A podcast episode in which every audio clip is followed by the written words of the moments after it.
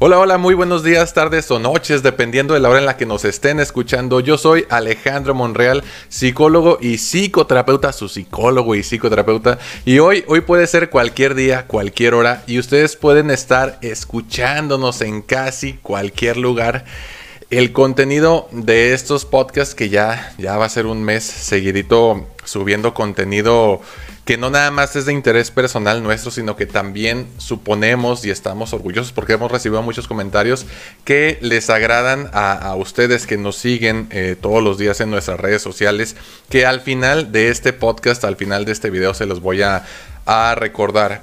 Hoy, bueno, no, no traigo el, en vivo con mucha alusión a las fechas que estamos viviendo hoy en día, pero sí los, los sigo invitando a que se den la, la vuelta en nuestro perfil de Spotify Ahí está eh, el podcast más reciente en relación con, el Día de Muertos.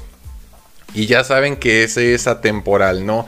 El contenido de nuestros podcasts siempre es atemporal, por eso siempre digo, lo puedes escuchar mañana, tarde, noche, hoy, pasado. Eh, bueno, no podemos viajar en el tiempo, ¿verdad? Pero sí, a futuro. Ahí disculpen si escuchan ese sonidito, están martillando en la casa de, un lado. Pero vamos a tratar de omitir el, pues no omitirlo, no podemos ponerle pausa en nuestra cabeza, pero concentrándonos en, el contenido. Quiero decirles que también hoy más tardecito, a partir de las 6 de la tarde, estamos como invitados con Jorge Torres Bernal en su programa Ajuste de Tiempo que pueden escuchar a través del 101.1 FM a las 6 de la tarde, de 6 a 7. Pero bueno, a, lo que venimos, a lo que te truje eh, tencha o chancha, diría mi, suegra. Hoy quiero presentarles en este Facebook Live y también en el podcast en Spotify un tema que presenté ya, este, pues relativamente poco tiempo. No tiene más, más de un año que pude presentar esta conferencia para trabajadores de una reconocida empresa de, la región, perdón, y yo lo titulé La historia que me contaron del amor y del trabajo. Vamos a ver por qué hacemos lo que hacemos en cuestión de amor, en cuestión de trabajo. Ahorita sí se puede porque estamos en, en la transmisión en vivo que ustedes vayan dejando sus preguntas y si no, pues si nos están escuchando por Spotify, pásense, les repito, a las redes sociales, a nuestra página web www.believing.mx. En Facebook e Instagram nos encuentran como arroba believingmx. A mí personalmente me encuentran en Twitter e Instagram como arroba psicomonreal. Todo pegado Monreal con una R. Pues bueno, vamos a empezar ahora sí con, con lo que dirían viene siendo el, el tema. Por lo menos, sí, por lo menos una vez en la vida nos hemos preguntado a qué vinimos a este mundo. ¿Sí? ¿Cuál es mi propósito en la vida? ¿Qué va a ser de mí? ¿Qué debería de estudiar para tener éxito? Tiene algo planeado el destino, este, voy a hacer algo extraordinario, mi vida va a ser X, etcétera, etcétera. Déjenme decirles que algunos de nosotros nos contaron historias, mientras que otros tuvimos que inventárnoslas, dependiendo de, la historia que tengamos que contar cada uno. Pero desde que somos chiquitos, nuestros papás, este, nuestros abuelos, tíos, quizás ya tenían expectativas acerca de nosotros. Y yo ya les he hecho este, la anotación anteriormente Sí, estoy hablando de expectativas con límites, de expectativas sanas, no que nos quieran definir totalmente en nuestra vida, pero por lo menos ya se espera algo de nosotros. ¿Y que decían? No, cuando crezca mi hijo yo quiero que sea médico, yo quiero que sea veterinario, rara vez dicen yo quiero que sea psicólogo, ¿verdad? Fue la suerte que me tocó, y ay, psicólogo, bueno, pues por lo menos se parece un poquito a medicina, ¿no? Este, pero en fin, a cada uno nos asignaron una expectativa positiva, o al menos eso es lo que se esperaría. Teóricamente ya nos dieron como que una historia de lo que íbamos a hacer de nuestra vida con nuestras habilidades, con nuestras aptitudes, pero antes de eso, incluso antes de que naciéramos, ya habían contado una historia de nosotros. Ay, imagínate este, cuando nazca mi fulanito, mi fulanita, y que sea este piloto aviador, este, que sea futbolista, que sea basquetbolista, que sea beisbolista, ahora que ganaron los Dodgers, etcétera, etcétera. Pero bueno, hay gente que no corrió con, esa misma suerte y que desafortunadamente, yo espero que sea en el, en el menor de los casos, este, no les contaron esas historias de pequeños, ¿no? Y tuvieron que inventarse sus propias historias. Nadie nace, eso sí, déjenme decírselos, con un propósito determinado, porque si así fuera, pues no existiría ni la ansiedad ni la depresión. Si nosotros viniéramos a este mundo y como un videojuego de esos de, de, rol, donde hay una historia que el héroe ya tiene que contar y que está destinado a conseguir la espada maestra y pelear contra el malvado Ganondorf, pues qué padre, ¿no? A lo mejor nos pesaría la hazaña que traemos, pero ya está definida nuestra vida y ya está definido nuestro rol. Entonces, pues no vamos a batallar tanto con eso porque ya está escrito lo que íbamos a hacer. De modo que o podríamos ser el héroe del tiempo o el maestro Pokémon que todo el mundo estaba esperando, ¿sí?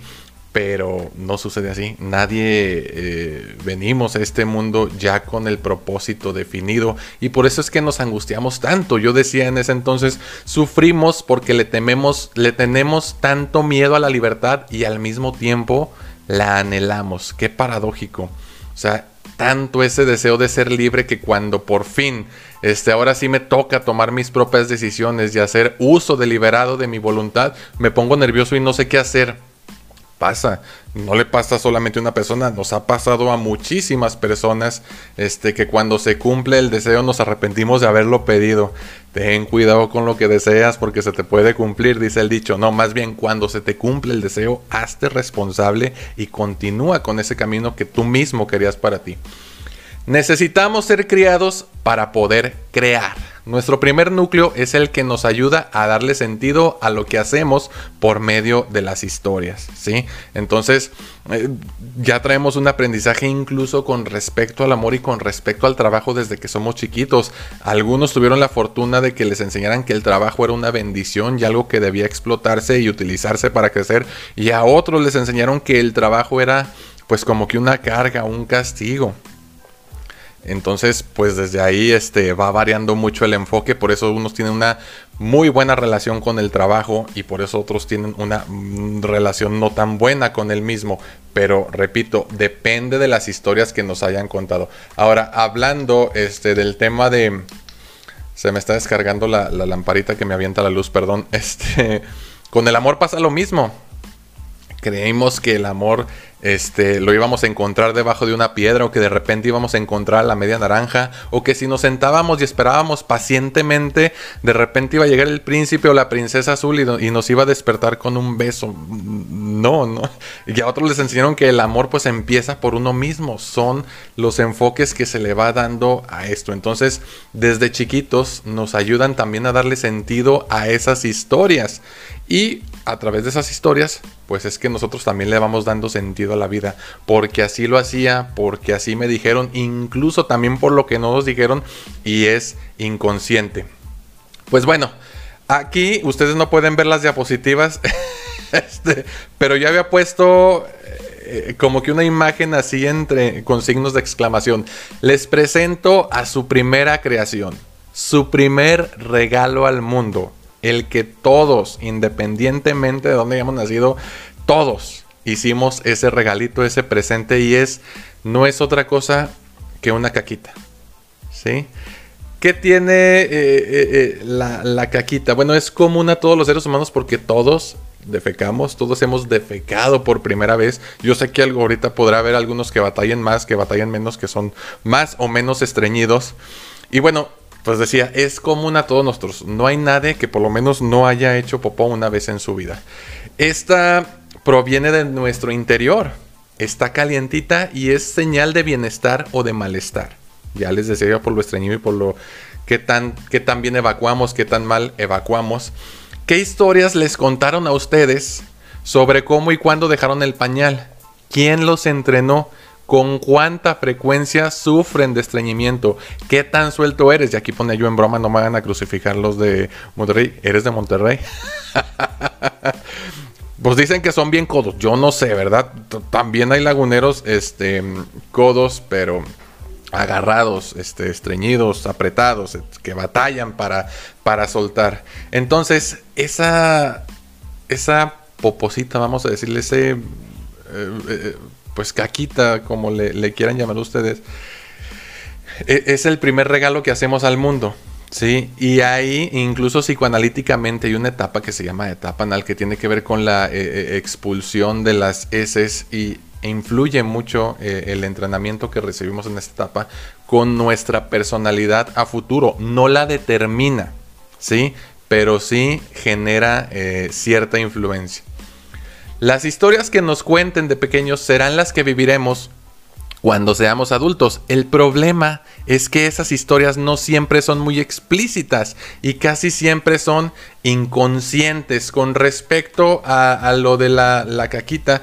Este, a veces cuando nos hacíamos popó, que estábamos chiquitos, a lo mejor a algunos les tocó la mala suerte o, o el infortunio de tener a una mamá o un papá muy enojones que pues se hacía el niño popó en el pañal y, hacía el, pegaba el grito en el cielo y cuando incluso este, hay casos en que el niño cuando logra hacer popó por primera vez ya en el, en el excusado va y le enseña a su mamá, mira mamá lo, que hice, sobre todo cuando ya empieza a haber conciencia de, sí mismo y se le tiene que enseñar, ay mira tu, tu caquita, ya, ya hiciste popó, eh, despedirse de ella, ¿no? Porque su creación es como si estuviera desprendiéndose de algo que, que él mismo creó.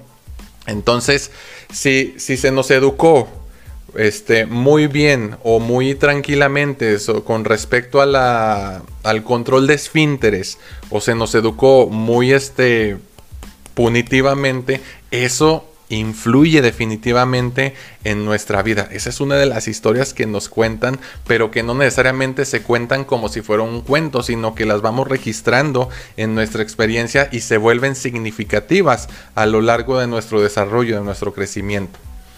Decía pues, este repito esta frase que les leí hace ratito, las historias que nos cuentan de pequeños serán las que viviremos cuando seamos adultos. El problema es que esas historias no siempre son muy explícitas y casi siempre son inconscientes.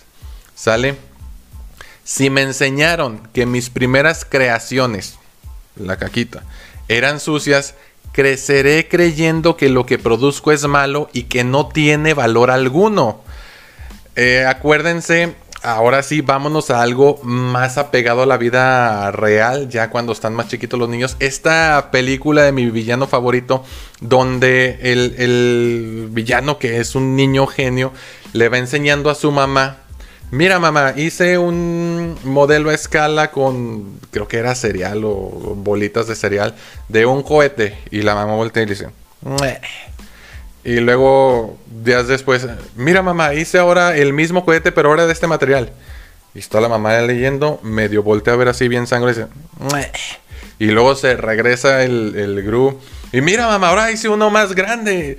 Y hasta saca lumbre del, del, combustible y se, se eleva y la mamá. O sea, es lo mismo. Esas construcciones, esos productos, esos regalos que provienen de nuestro interior son devaluados. Entonces nos afectan definitivamente. Yo les pongo el ejemplo con la caquita, que es lo más rudimentario, lo más primitivo, pero sucede ya también después cuando llega el, el, hijo. Y mira, o sea, cosas que son importantes para nosotros de pequeños deben de ser validadas por los padres. Sí o sí, no le vamos a contar mentiras al niño de que eres, eres un genio, no, pero qué bonito, lo recibo con amor, etcétera, etcétera. Pues bueno, eh, da tristeza y, risa a la, vez en esta película porque vemos que el, villano se esfuerza mucho y no recibe ninguna aprobación. Pero fíjense ahí cómo lidiamos a través del humor con lo que nos produce tristeza. En vez de ponernos tristes, nos reímos. Ahí también hay un aprendizaje que no debo demostrar mis emociones y al contrario, en vez de llorar me pongo a reír. Pobre Groot. Si lo que yo produzco es malo, entonces yo soy malo. Más bien es una afirmación. Si lo que yo produzco es malo, entonces yo soy malo. Cuando producía algo, la caquita, me castigaban porque ejercía esa función natural del cuerpo que es eliminar lo que ya no le sirve a mi cuerpo, pero también es una creación. Entonces, hago popó, me castigan, ¿qué pedo? Dices, no, como que algo no cuadra en tu cabecita infantil de niño, a como lo entiendes en ese momento. Entonces me limitaré a consumir lo que ya está hecho, pues porque lo que yo creo no sirve. Entonces lo que me den los demás es lo único que funciona. Como sigo creyendo que soy malo, consumiré lo que me daña. Así le voy a dar sentido a la historia que me contaron. Eres malo porque lo que haces está mal. Consumo únicamente lo que proviene del exterior de mí y así es entonces como voy a ir viviendo mi vida. Incapaz de proveerme yo mí mismo de mi propia satisfacción, de mi propio placer, de mi propio crecimiento. Entonces se lo voy a adjudicar a los demás porque solo lo que los demás dan es bueno, lo que yo hago es malo. Y creceré siendo incapaz, o yo, de producir, incapaz de entregar algo bueno e incapaz de elegir algo bueno. Actitudes, alimentos, actividades, relaciones, etcétera, etcétera. Pues ahí están las relaciones tóxicas. Ahí están incluso también los trabajos tóxicos. Como yo no soy capaz de elegir, entonces también me conformo con lo que haya, ¿no? Ojo, aquí siempre lo repito, puede haber aquí algún socialista, algún marxista que diga, pero pues tampoco es que haya multitud de ofertas laborales. No, ya sé que no. Sí, ya sé que no y no lo vamos a resolver eso con una actitud positiva. Simplemente estoy haciendo alusión a cómo esto nos afecta en nuestras decisiones. Hay dos señales evidentes de salud mental, fíjense, y esto lo decía Sigmund Freud, no lo digo yo, la capacidad de amar y la capacidad de trabajar. La ausencia de amor y o trabajo es señal de malestar. Ojo, no estoy diciendo que si no tienes trabajo estés mal, no, sino que esos dos aspectos de la vida, ¿sí? Son de vital importancia para este, más bien que repercuten en, en nuestra salud mental. ¿Por qué? Porque soy capaz de dar, de producir y también de recibir amor y trabajo. Pasemos pues con lo siguiente. Ahora sí, hablemos de la personalidad de orientación productiva, parece más esto una cátedra de, psicología. Trato de, hacerlo eh, accesible para el público en general, no estoy hablando con, especialistas, esa no es la intención. El chiste es que puedan acercarse ustedes y hacer las preguntas que, que vayan surgiendo. La personalidad de orientación productiva está muy relacionada con la capacidad de dar, tanto en el amor como en el trabajo. Si yo puedo dar es que porque puedo construir, porque en ese entonces fui validado cuando yo hice mis propias creaciones y se les dio la debida importancia. Entonces, como fueron validadas externamente cuando yo no tenía la madurez suficiente, voy a, desarrollar esa capacidad con el paso del tiempo. ¿sí? Entonces, no nada más voy a buscar quién me dé, sino también voy a buscar dónde depositar lo bueno que yo soy capaz de crear. El proceso creativo y productivo tiene mucho que ver con esa capacidad, con la capacidad de dar. También se tiene que aprender a recibir, sobre todo cosas buenas. Repito, las relaciones tóxicas no son la única forma de recibir amor. ¿sí? Hay otro tipo de relaciones que son más productivas, que son más placenteras para ambos y que los llevan juntos al, al crecimiento. En ese sentido, también se tiene que aprender a recibir salud que es lo que no estamos tan acostumbrados, ¿verdad? Este, buscamos, ay, bueno, pues ahí con que quite el hambre, no, o sea, tiene que ser algo que aparte de que nos guste, de que nos quite el hambre, nos nutra. El trabajo, las relaciones, la comida, el deporte, lo que ustedes quieran, el arte. Por poner un ejemplo, y aquí no estoy satanizando esta bebida, ¿eh? No, ven, no soy el juez Red. Si le das cerveza a tu cuerpo todos los días, a mí personalmente me gusta mucho la cerveza, lo que vas a entregar en tu trabajo es cruda, tanto física como moral. Y resaca y recibirás en consecuencia amonestaciones verbales, económicas, etcétera, etcétera. Para continuar con la historia que le da sentido a nuestra vida, vamos a decir, no, mi jefe es bien mamón, se la pasa llamándome la atención, mi jefa ya me cayó gorda, parece que la trae contra mí, pero no vemos este, dónde inició todo esto. Ya se dieron cuenta, al final seguimos actuando el castigo. Como no, me, como no se me validó y entiendo, entre comillas, que no soy capaz de crear y de proveerme a mí mismo de cosas buenas y las busco afuera, y yo creo solamente cosas malas y soy malo eligiendo, entonces elijo este, excederme en el uso o abuso de una sustancia, que en este caso les ponía el ejemplo de, de la cerveza.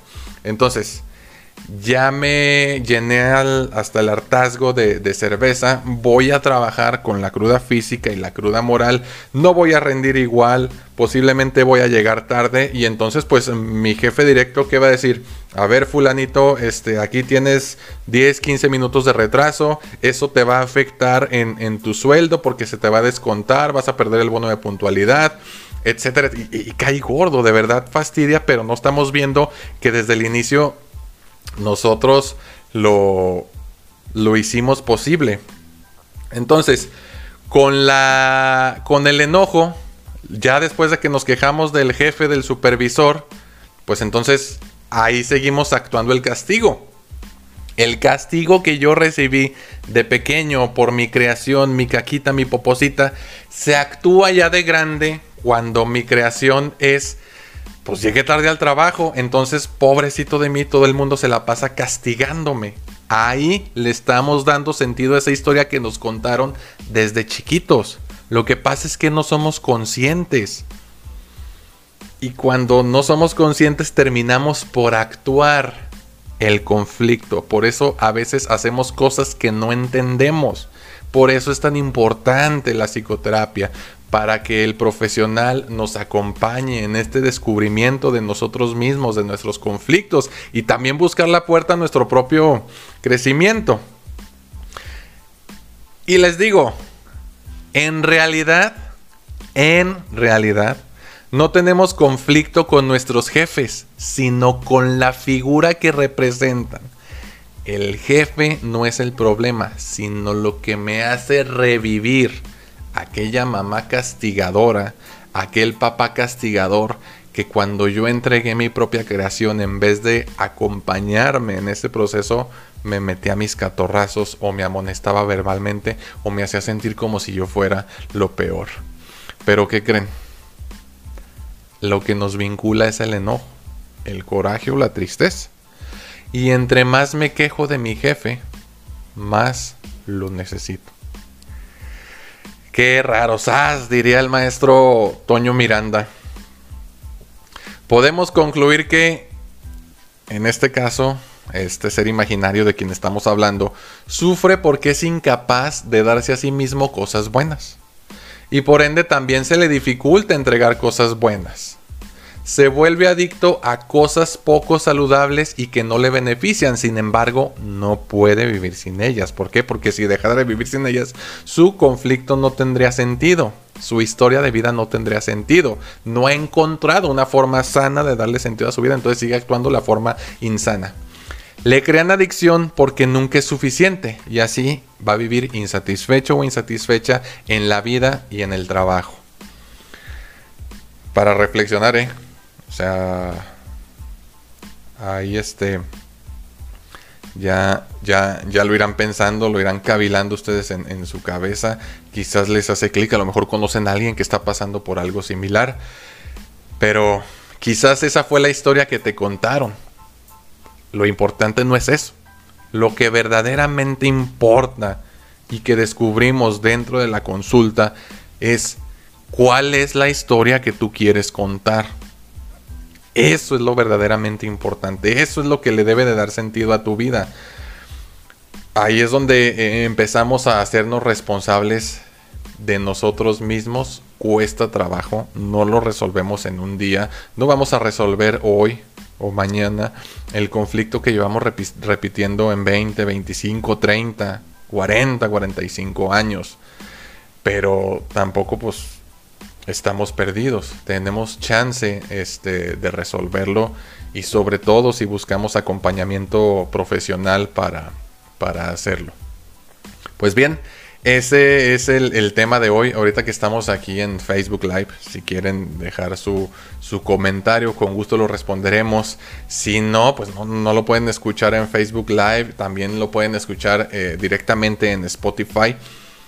Y les recuerdo, hoy de 6 a 7 de la tarde voy a estar con el maestro Jorge Torres Bernal en su programa Ajuste de Tiempo que pueden escuchar a través del 101.1 FM hoy de 6 a 7. Y pues bueno, con esto yo creo que damos por, por cerrado el, tema. Nada más déjenme buscar dónde está. ándale, acá está. Tengo la, la computadora. Pero en fin, como lo dije y como lo he dicho, desde aquella primera vez y como se ve reflejado en nuestras redes sociales, les recuerdo que nuestra experiencia, valores y habilidades desarrollados a lo largo de estos años convergen en nuestra filosofía que es, y con todo gusto se las digo, todo tiene sentido cuando el alma, la mente y el cuerpo encuentran su equilibrio y el camino se disfruta. Eso es lo que nos distingue, ese es el sello Believing y se hace evidente en el contacto con cada uno de los que formamos parte de esta familia. A mí me interesa poder interactuar más con todos ustedes que se dan el tiempo para escucharnos y por eso los quiero invitar nuevamente a nuestra página web que es www.believing.mx, a nuestras redes sociales en Facebook e Instagram como arroba believingmx y a mis redes personales en Twitter e Instagram, que ya saben cómo encontrarme, arroba psicomonreal, todo pegado Monreal con una R para que nos puedan dejar sus dudas y comentarios. Yo les recuerdo mi nombre, soy Alejandro Monreal, tu psicólogo, su psicólogo y psicoterapeuta. Y me despido por hoy, pero nos vemos en otro Facebook Live, en otro podcast más adelante. Cuídense mucho, mucho. Bye.